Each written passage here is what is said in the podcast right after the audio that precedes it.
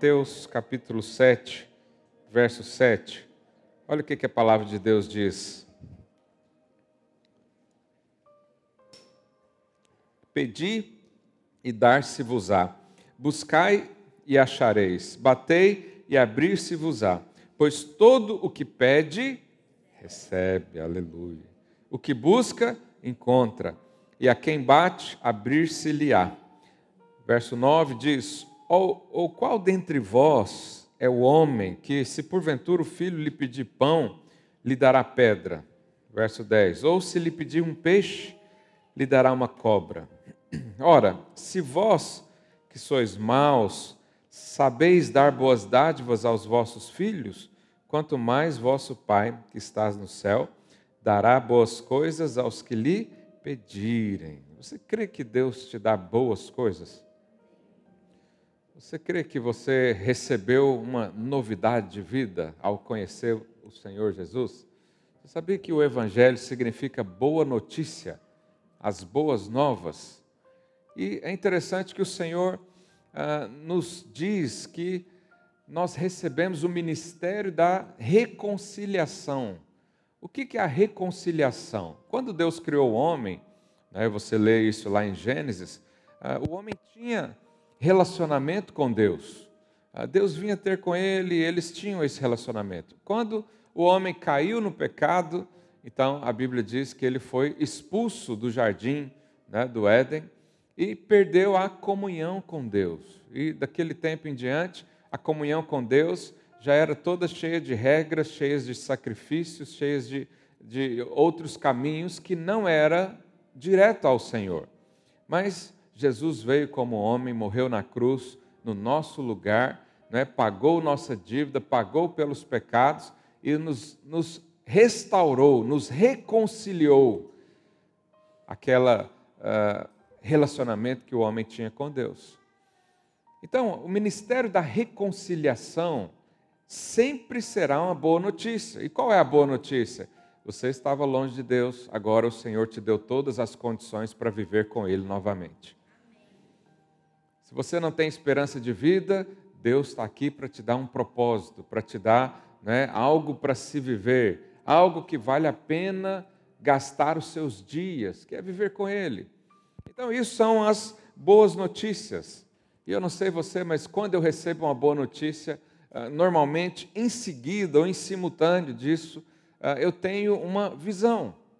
E você sabe, as visões proféticas, né, elas acontecem normalmente através de uma imagem, uma imagem, vamos dizer, virtual na sua mente. Né? é algo que você vê. Eu não sei se você lembra quando você era criança, que tudo que as pessoas falavam já era um mundo de imaginação. Né? As crianças têm uma imaginação tão grande. Né? Hoje mesmo eu estava dar banho no meu filho e ele estava com comichão e eu falei para ele: você deve estar com comichão porque a água está muito quente. Ele falou, pai, por que, que a água quente dá comichão? Eu falei, porque o comichão vem da água quente. que nem eu sei explicar o porquê, não é? Mas a criança já começa a pensar, ela já começa a desenhar um, um, um quadro à sua frente para tentar absorver, perceber aquele ensinamento. E quando o Senhor quer nos dar uma boa notícia, normalmente Ele usa isso também. Normalmente, quando o Senhor quer abençoar você, ah, o que, que Ele faz? Te leva a sonhar, te leva a ver alguma coisa. Né? Quando Ele foi abençoar Abraão, o que, que Ele fez? Levou para fora, mandou olhar para onde? Para as estrelas. Olhe para as estrelas, conta, vê se consegue contar. Então, essa visão profética, que é da parte de Deus, ela vem através de uma imagem. Quantos aqui têm tido imagens na sua vida? Se você não tem ainda, a partir de hoje vai ter, em nome de Jesus. Sua fé vai ser despertada para isso. Então, a visão profética é aquela onde nós concentramos os olhos naquilo que o Senhor tem para mim. Mas o que, que Deus tem para nós? Né? Eu acabei de ler aqui esse versículo lá em Mateus 7. Deus quer nos dar algumas coisas. Deus quer nos abençoar com coisas boas. Se nós que somos maus conseguimos fazer o bem para o filho, será que Deus consegue fazer o bem para a sua vida? Falei para o seu vizinho: Deus tem o bem para você. Você realmente crê nisso? Que Deus tem coisas boas? Deus pensa coisas boas a seu respeito? Deus planeja coisas boas a seu respeito? Sabe, isso é a coisa mais óbvia depois que você entende que Deus, que você se tornou filho de Deus. Sabe, se alguém me perguntar hoje, eh, pastor, qual que é a sua é, a sua esperança, o que, que você prevê para os seus filhos, né, para quando eles crescerem. Você acha que eu vou falar coisas boas ou coisas ruins? Coisas boas. Eu só quero isso. Já pensou se você pergunta para um pai, o que, você espera para o futuro do seu filho? E ele fala, ah, eu espero que meu filho entre numa escola mais ou menos, né, tenha as notas na média pelo menos, arranje um emprego né, com um ordenado mínimo, né, e depois de 10 anos compra lá um carrinho velho para não andar tanto assim de autocarro. O que você pensaria de um pai desse? Esse é um pai horrível. Que, isso? Pensa só o mínimo para o filho. Mas nós às vezes pensamos isso de Deus também. Por que, que não podemos sonhar coisas grandes se nosso Pai, Ele é o Senhor do Senhor ele é o Rei dos Reis, Ele é o dono do ouro e da prata, Ele é o ser que tem todos os dons que você pode imaginar. Por que, que não podemos sonhar coisas boas? Sabe, há uma, um falso ensino, um falso entendimento que a vida cristã é aquela penosa onde só tem batalhas o tempo todo, onde ah, quando fala de coisas boas está sempre associado ao prazer do pecado. Mas isso não é uma verdade. Nós acabamos de ler que o Senhor tem coisas boas para nós.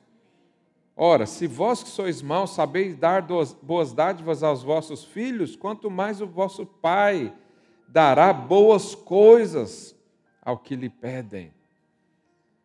Nós precisamos entender isso. O Senhor tem boas coisas para nós. Ele tem dádivas, ele tem dons, ele tem presentes. Nós recebemos uma herança em Deus mas existem coisas que nos impedem de conseguir alcançar isso. E eu quero hoje falar para você né, que o Senhor tem preparado uma vida boa para você. Não associe a coisa boa ao pecado, porque o pecado não é bom. O pecado dá um prazer transitório, momentâneo, mas destrói. Mas a vida com Deus dá um prazer eterno. Jesus falou para aquela mulher que estava lá no poço de Samaria: A água que eu lhe der, se você beber, nunca mais terá sede. Nunca mais terá sede. Então, quando você experimenta o Senhor, você descobre o que é prazer e alegria. Você descobre o que é uma coisa boa de fato. Né? E eu quero aqui dar boas notícias para você hoje. Quem quer ouvir boas notícias aqui? Se nós tivermos essa fé, então, para receber essas coisas boas do Senhor, então a coisa mais comum na nossa vida será serão as imagens que a nossa mente vai criar, ou o nosso espírito, ou o nosso coração. Se você espera coisas boas do Senhor, todos os dias você tem uma visão diferente. Se você espera receber algo da parte de Deus, todos os dias há um quadro sendo pintado à sua na sua, nos seus olhos. E você consegue contemplar. E você consegue andar como quem sonha. Sabe, nós precisamos ativar nossa fé para isso. Todos nós aqui precisamos andar como quem sonha. É uma sensação uh, muito boa. Imagina que você sabe que vai ganhar um presente que você esperou por anos da sua vida no dia 10 de junho. Como é que vai, vão ser os seus dias até lá? Você vai estar entusiasmado, você vai estar feliz, você vai sonhar com aquilo. Né? É, quando chegava meu aniversário, né, meu pai tinha o hábito de nos dar um presente no aniversário e ele deixava a gente escolher segundo o bolso dele, claro. E aí nós pedíamos e ficava ansiosos. né? eu não sabia contar os dias naquela época, mas eu ficava sonhando em ter uma bicicleta, em ter um, um patins, um skate ou coisas assim. E é assim com o Senhor também. Quando nós esperamos ser abençoados por Deus, a nossa mente se enche dessas imagens, se enche desses sonhos, se enche dessas visões. E quando você vê, você se alegra. Quando você vê, sente paz.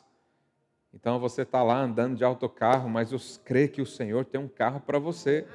Então você vai para a paragem de autocarro feliz, já pensando, aí passa um carro, você fala: será que é um desse que o Senhor vai me dar? Não, acho que é aquele outro. E é assim que nós vivemos em todas as áreas da nossa vida. Porque o Senhor te abençoou, Ele resolveu te abençoar, Ele reconciliou consigo mesmo. Fala aí para o seu vizinho: o Senhor resolveu te abençoar. Então, Deus fala com o homem através da, da sua palavra. Mas o Espírito também fala com o homem através de visão. Então, Deus fala com você através da palavra. Quando você lê a palavra, é o próprio Senhor falando com você. Mas quando você tem uma visão e um sonho, é o Espírito Santo incendiando o seu coração. Então, nesses dias eu tenho orado para que os irmãos sejam sonhadores, visionários, ande na rua como quem sonha. Né? Às vezes alguém vai olhar para você e vai falar: Mas, o que está acontecendo? Nós estamos no meio da pandemia, você nem está empregado direito, nem está tendo o faturamento que gostaria de ter, e, e você vai dizer só o quê? Eu sonho, eu estou sonhando. O Senhor está preparando um dia melhor para mim, o Senhor está preparando um emprego melhor para mim, o Senhor está preparando a minha casa, o ambiente familiar. O Senhor já está fazendo. E eu vejo, eu vejo isso, eu espero isso, eu creio nisso. E aí você vive em paz. Lá em Salmo 128, eu falei desse salmo acho que uns dois domingos atrás, vamos ler ele novamente? Salmo 128, verso 1. Diz assim: Bem-aventurado aquele que teme ao Senhor e anda nos seus caminhos. Do trabalho de tuas mãos comerás, feliz serás. Quem recebe essa promessa aí? Amém. Alguém gosta de ser feliz aqui? Amém. Eu gosto de ser feliz. Você não vai ver né, a minha pessoa ri muito, eu não sou muito de rir, né? mas por dentro eu estou explodindo de alegria. E tudo te irá bem, verso 3, da tua esposa, no interior da tua casa, será como a videira frutífera, aleluia. Teus filhos como rebentos da oliveira, à roda da tua mesa. Então, isso aqui é uma promessa de Deus. Quando você lê uma promessa de Deus, que Deus falou, o Espírito Santo vai te, te gerar o que? Visão e sonho. Então você lê que sua esposa como videira frutífera. Irmãos, o que, que produz a videira? Aqui em Portugal é especialista nisso. Vinho. O que, que acontece quando você bebe muito vinho? Embriaga. Mas olha o que, que diz Provérbios. Alguns vão ficar assustados. Provérbios 5,18. Olha lá. Seja bendito teu manancial e alegra-te com a mulher da tua mocidade. Quem está do lado da mulher aí, olha, olha para ela e fala: Você é a mulher da minha mocidade. Ah, meu conheci já tinha 40 anos, não tem problema. O Senhor fez tudo novo quando você se converteu.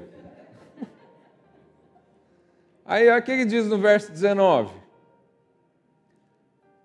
corça de amores e gazela graciosa. Um dia, você quiser elogiar sua esposa, chama ela de gazela, gazela graciosa. Ela vai achar esquisito, mas você diz que está na Bíblia. Ou a, a, Salomão também usa um que eu acho bonito. Ele diz as éguas de Faraó. Mas não é porque ele quer comparar você ao animal é porque as, você não tem noção de como são cuidadas, bonitas as éguas de Faraó. Mas se isso der problema, deixa para lá. Aí olha o que, que diz: sacinte os seus seios em todo o tempo. Nossa, aqui está quente o negócio. E embriaga-te sempre com as suas carícias.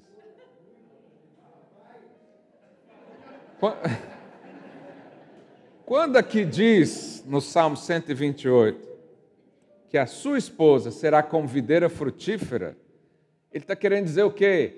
Embriaga com a sua mulher, rapaz. Vai ter prazer com ela, vai se embriagar com ela.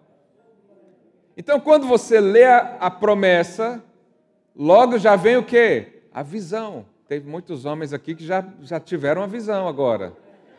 Né? Cada um pensa aí o que for melhor. Então, aqui não está falando que Deus vai te dar uma boa esposa.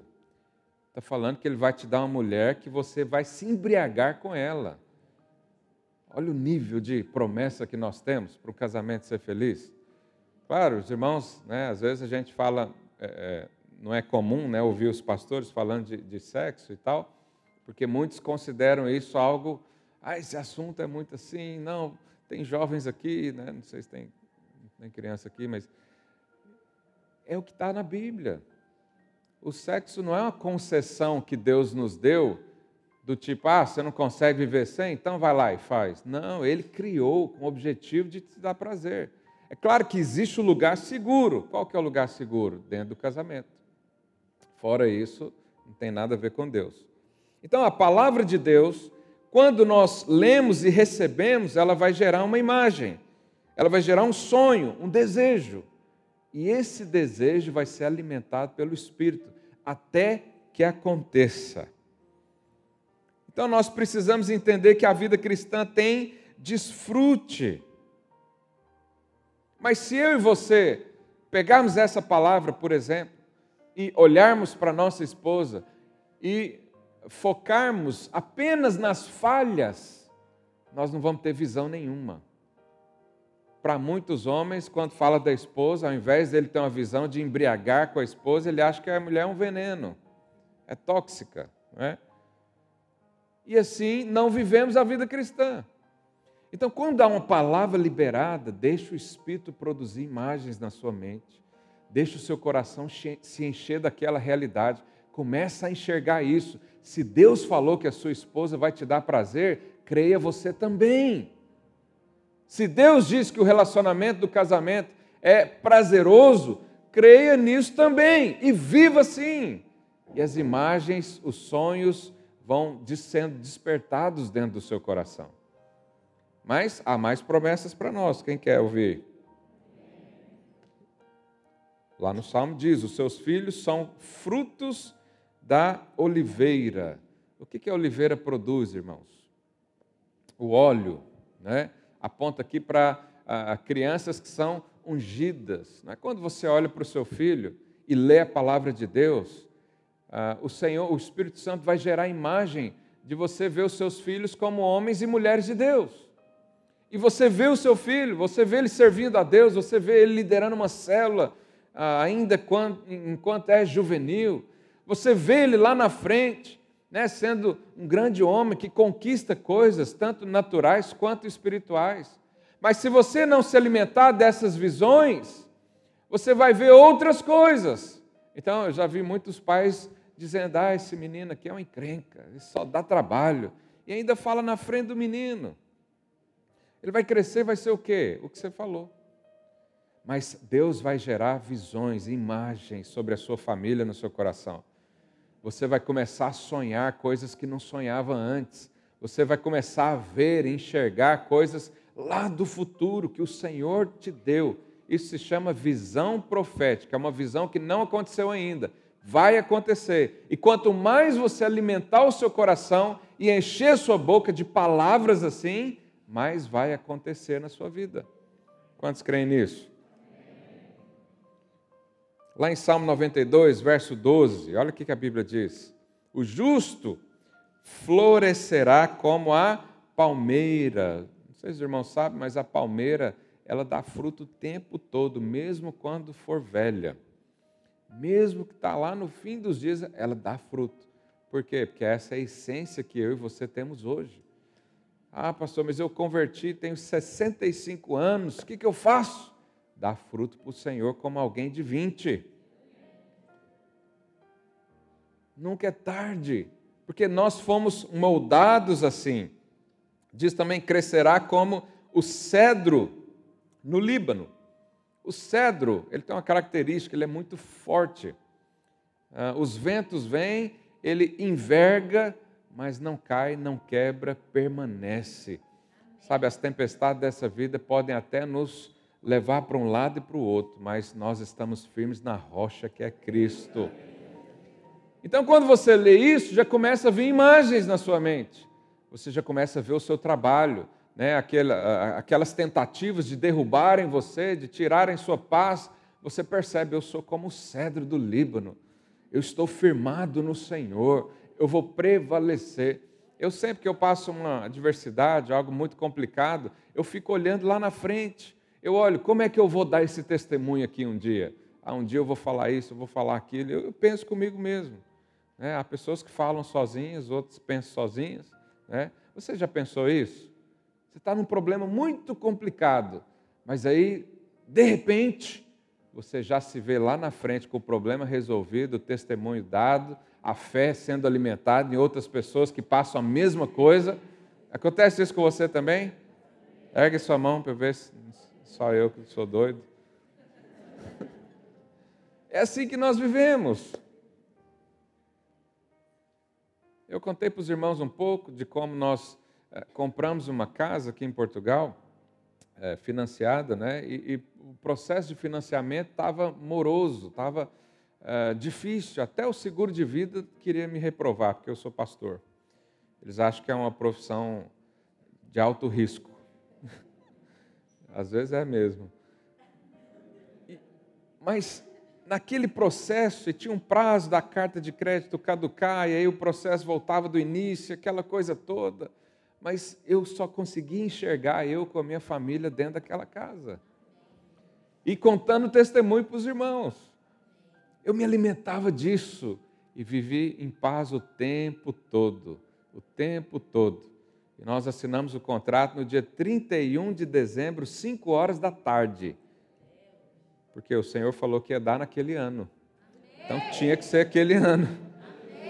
Então você imagina como é que fica o coração, né? As emoções ficam. Ah! Mas nós somos homens e mulheres conduzidos pelo Espírito. E o Espírito Santo vai te trazer imagens, vai te trazer sonhos, que vão te fazer perseverar, que vão te deixar em paz, vão te deixar feliz, ainda que você enverga por um lado, nada vai afetar a sua vida. Falei para o seu vizinho, você é como cedro no Líbano. Aleluia. Verso 14 do Salmo 92: Na velhice darão ainda frutos.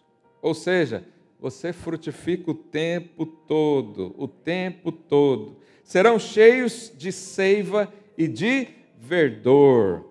A palavra verdor aqui no, no original é ha'anam que significa exuberante, viçoso. Olha para o seu irmão, vê se ele está viçoso, exuberante, feliz, contente. Isso fala das folhas verdinhas. Né? Quando você chega numa árvore as folhas estão verdinhas, é porque ela tem todas as condições, ela está exuberante e logo vai florescer, crescer, dar frutos. Né? Essa é a palavra do Senhor para nós. Olha o que diz lá em Isaías 65, verso 22. Coloque aí, por favor. Não edificarão para que outros habitem, não plantarão para que outros comam, porque a longevidade do meu povo será como a da árvore, e os meus eleitos desfrutarão de todo as obras das suas próprias mãos você vai desfrutar do seu trabalho. O seu trabalho não é para o outro desfrutar, é para você também. Você vai desfrutar do que você recebe nas mãos. O, pastor Heine acabou de ler aqui, lá em Atos, né, quando diz que ninguém considerava propriamente seu nada. Né? Isso aqui fala de um coração generoso, Mas quem é generoso, ele já desfrutou do que tem. Ele desfruta tanto e acha tão bom, ele é tão abençoado, ele tem aquele senso de ser abençoado, que ah, tudo na vida dele ele reparte, ele contribui com outros. Ele fala: Eu sou tão feliz, eu tenho que compartilhar minha alegria com esse irmão. Deus tem me dado tanto, né? supre minha casa, e, e eu me, me deleito nisso, mas eu também posso ajudar outros. Por que, que nós ofertamos? Por que, que nós dizimamos? Porque nós temos para dar. Não é o contrário. A gente não faz uma troca com o Senhor. Deus, olha, estou dando aqui, né? me dá aí, porque. Não. Por nós sermos tão abençoados, nós abençoamos a obra de Deus, nós abençoamos os irmãos. Mas é importante você saber que o desfrute faz parte da promessa de Deus na sua vida. Você precisa crer nisso. Eu vou falar isso na sua orelha até você crer. Sabe, grande parte aqui já creem. Mas talvez você veio de um ensinamento um pouco mais, é, um pouco diferente, né? onde o desfrute era sempre algo é, estranho. Né? Oh, você vê um cristão feliz é porque está em pecado. Oh, você vê lá, prosperidade, isso aí, né? isso aí é, é, como é que fala? É de origem injusta. Sabe, nós precisamos romper com isso. O Senhor decidiu te abençoar, meu irmão. O Senhor te chamou para viver a família dele. É claro que quando eu falo essas coisas, né, e muita gente pensa, ah, mas esse pastor só fala coisa boa.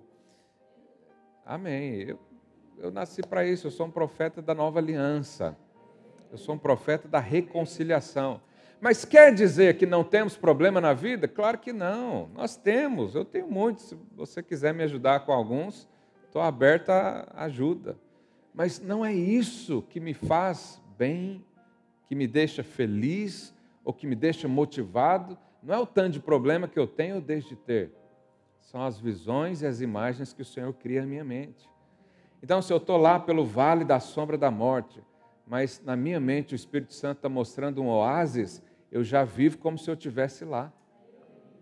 Eu falo, esse vale aqui é passageiro, daqui a pouco acaba. Vamos permanecer firme, ora comigo, irmão, me dá um abraço aqui, me ajuda aqui, né? Mas é importante que você saiba das promessas de Deus, da herança de Deus para nós, para você. O que, que Deus tem para você especificamente? Né, eu preciso contar coisas da minha vida, mas Deus tem isso para você também. O desfrute faz parte da vida. Mas se eu e você olharmos e tivermos uma visão negativa das coisas, também vai ter muito efeito na sua vida. Porque você pode acordar todos os dias com boa expectativa, ou você pode levantar todos os dias com más expectativas. É uma opção. Um ou outro você vai ter uma imagem. Há pessoas que têm imagem do mal o tempo todo. Você fala, o que, que você percebe? Ah, tá ruim, tá difícil, meu casamento tá isso, meus filhos não obedecem, lá no emprego a coisa não avança, o dinheiro não chega o mês. É a visão que ela tem da vida. Se ela tem essa visão da vida, o que, que ela vai viver? Isso. Mas se você é alguém conduzido pelo Espírito, ele vai te dar uma visão sobre tudo, sobre o seu casamento, sobre sua, sua área financeira, sobre a sua saúde, sobre o seu ministério. Então você pode se ver como alguém abençoado ou como alguém amaldiçoado, porque quem pensa o mal é amaldiçoado. Olha o que a Bíblia diz lá em Jeremias 17, verso 5. Vamos ver o contraste aqui que a palavra de Deus diz. Assim diz o Senhor: maldito, ou seja, amaldiçoado, o homem que confia no homem, faz da carne mortal o seu braço e aparta o seu coração do Senhor. Verso 6: Porque será como arbusto solitário no deserto e não verá quando vier o bem. Olha só, quem é amaldiçoado, ele não consegue ver o bem das coisas, porque ele só consegue ver o mal, a imagem é só coisa ruim, é só reclamação, é só murmuração, é só falta, é só angústia, é só tristeza, é só tragédia. As pessoas no mundo vivem assim, elas esperam tragédia o tempo todo.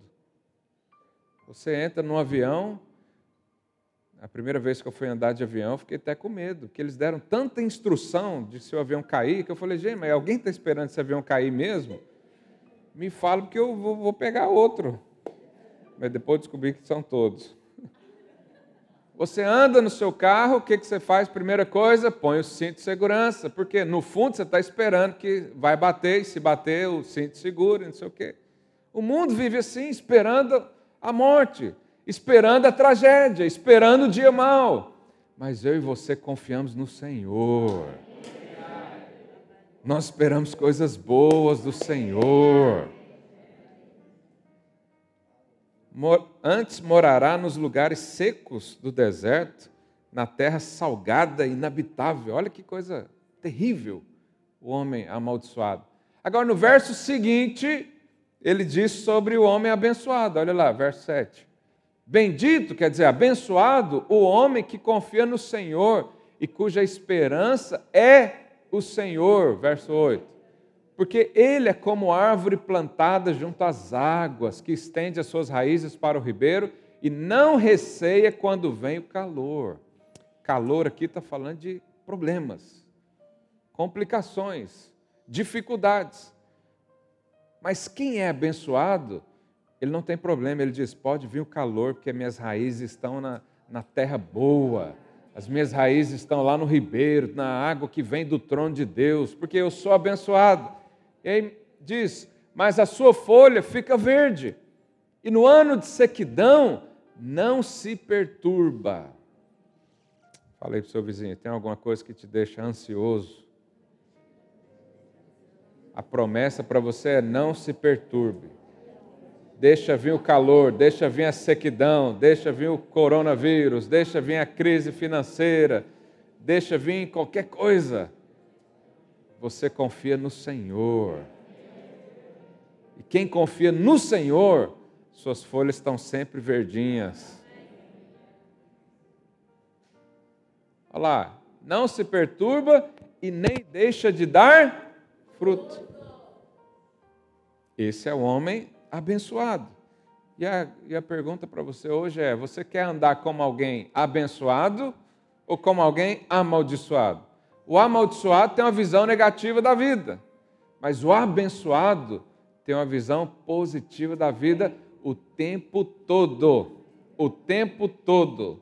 Fala isso, seu vizinho. O tempo todo há expectativas boas ao seu respeito. Você crê nisso realmente? Então agora eu vou começar a palavra.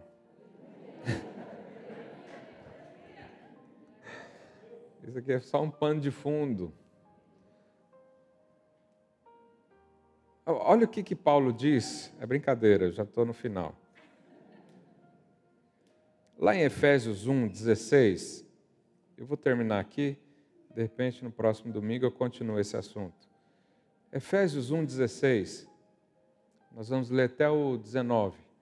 É, diz assim: Não cesso de dar graças por vós fazendo menção de vós nas minhas orações, para que o Deus de nosso Senhor Jesus Cristo, o Pai da glória, vos conceda espírito do que? Sabedoria e revelação. Guarda essas duas palavras, sabedoria, revelação. Mas por que, que ele vai nos dar sabedoria e revelação? No pleno conhecimento dele. Verso 18. Iluminados os olhos do vosso coração, para saberdes qual é a esperança do seu chamamento. Então nós precisamos de revelação, nós precisamos de sabedoria para entender o que? A esperança do seu chamamento. Ou seja, você nasceu para quê? Há um chamado na sua vida. Há um propósito central para você. Há uma vida, há um sonho que Deus planejou, escreveu o seu nome disse assim: esse aqui é para você. Mas nós precisamos ter o quê? Revelação e sabedoria. Mas diz mais, nós também vamos. Não, volta lá.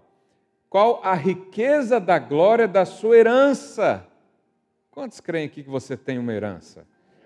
Uma vez que você se tornou filho de Deus, então há herança do Pai para você. Qual é essa herança? Você precisa de sabedoria e revelação. Para entender isso, avança, por favor. E qual a suprema grandeza do seu poder para os que cremos, segundo a eficácia da força do seu poder. Ou seja, eu preciso saber e conhecer o poder de Deus. Eu preciso saber do que, que Deus é capaz. Eu preciso experimentar isso. Eu preciso falar disso. Eu preciso viver isso. Mas para tudo isso, eu preciso de revelação e sabedoria. Por que, que é importante nós termos revelação e sabedoria? Porque quando nós entendemos qual é a esperança da nossa vocação, quando você descobre o seu propósito em Deus, todo o suprimento vem junto. Todas as qualificações vêm junto. Toda a força, o ânimo, o vigor vem junto. E aí você consegue imaginar e sonhar todas as coisas. Sabe, se você não, não, não entende qual é o seu chamado, Deus não pode revelar algo para você. Porque você vai ficar pensando, mas o que, que, é isso? Não, não sei o que, que, é isso, não percebo o que, que é isso, então não faz sentido na sua vida. Mas se você ora e pede revelação e sabedoria, Deus te fala qual é o propósito dele para você. E aí o propósito traz junto tudo o que você precisa e você não vive mais ansioso e com medo de nada. Quando nós entendemos esse chamado, nós temos ânimo, nós temos visão, nós temos imaginação o tempo todo, nós temos sonhos, nós aspiramos, nós andamos na rua a sonhar. Quando você sabe que Deus te levantou em Lisboa, Portugal, para ser uma voz profética, para ser um canal de bênção, você anda nas ruas querendo abençoar. Você vai para o seu trabalho entendendo que lá é um pedaço da igreja também, na qual você lá é o pastor, você lá é o líder, você é o homem e a mulher de Deus naquele lugar. E aí você começa a sonhar com isso, e você começa a imaginar. Eu não sei se já aconteceu com você, mas às vezes eu estou conversando com alguém e vem um flash na minha mente é, da, da pessoa me falando um problema, eu orando em seguida, e a cura né, sendo estabelecida e a pessoa levantando, dando glória a Deus e vindo testemunhar aqui. Eu vejo tudo isso. Só de olhar para alguém, só de chegar e cumprimentar alguém. É o Espírito Santo nos fazendo sonhar, nos fazendo avançar. É o Espírito Santo colocando o chamado dentro do nosso coração e dizendo: é para isso que você nasceu. O seu trabalho é só um disfarce, a sua profissão é só né, um, um, um momento ali onde o Senhor te colocou no lugar, mas o principal é saber que você foi chamado por Deus para desempenhar um papel aqui nesse lugar. E todos nós precisamos disso. Né? Eu estou encaixado no propósito de Deus para a minha vida, tenho certeza disso. Dez anos atrás fiz uma escolha de largar tudo por causa de Cristo. Estou aqui fazendo isso. Mas e você, já descobriu qual é a esperança da sua vocação? Já descobriu qual é o propósito de Deus para a sua vida individualmente? Já foi abençoado nesse nível de saber o que faz? Se não, que, que nós precisamos? Revelação e sabedoria. Peça revelação e sabedoria a Deus. Ore todos os dias por isso. Nós precisamos orar por isso. Nós precisamos orar. Deus diz que, a, a palavra de Deus diz que Ele nos dá sabedoria. A quem pede? Ele nos dá revelação. Por que, que todas as vezes, antes de ministrar, eu oro por revelação? Para que essas palavras naturais sejam traduzidas em princípios espirituais para você. E o seu espírito pode ser, possa ser tocado. Então nós precisamos orar por isso. Deus me dá sabedoria me dá revelação da tua palavra, me dá os sonhos que o Senhor tem para mim, me dá a visão que o Senhor tem para mim. Eu não quero ser mais um nesse mundo.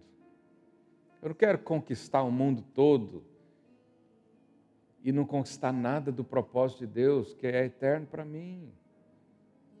O que adianta alguém ser bem sucedido no mundo, sendo que um dia vai morrer, não leva nada? Eu quero acumular tesouros lá no céu. Não há nenhum problema em ter aqui na terra também. Mas só acumula tesouro no céu quem sabe o seu propósito de vida aqui. Quem anda em linha com o Senhor. Porque aí o Senhor traz revelação, traz entendimento, traz capacitação do alto. E você já não se enxerga mais como um gafanhoto. Você se enxerga como um leão como um guerreiro de Cristo, colocado aqui nesse lugar, onde o seu alvo é agradar a Ele, é servir a Ele, o seu alvo é fazer tudo aquilo que Ele pediu para você fazer. Nós chamamos isso de propósito. Então, quais são as visões proféticas que Deus tem para você nesses dias?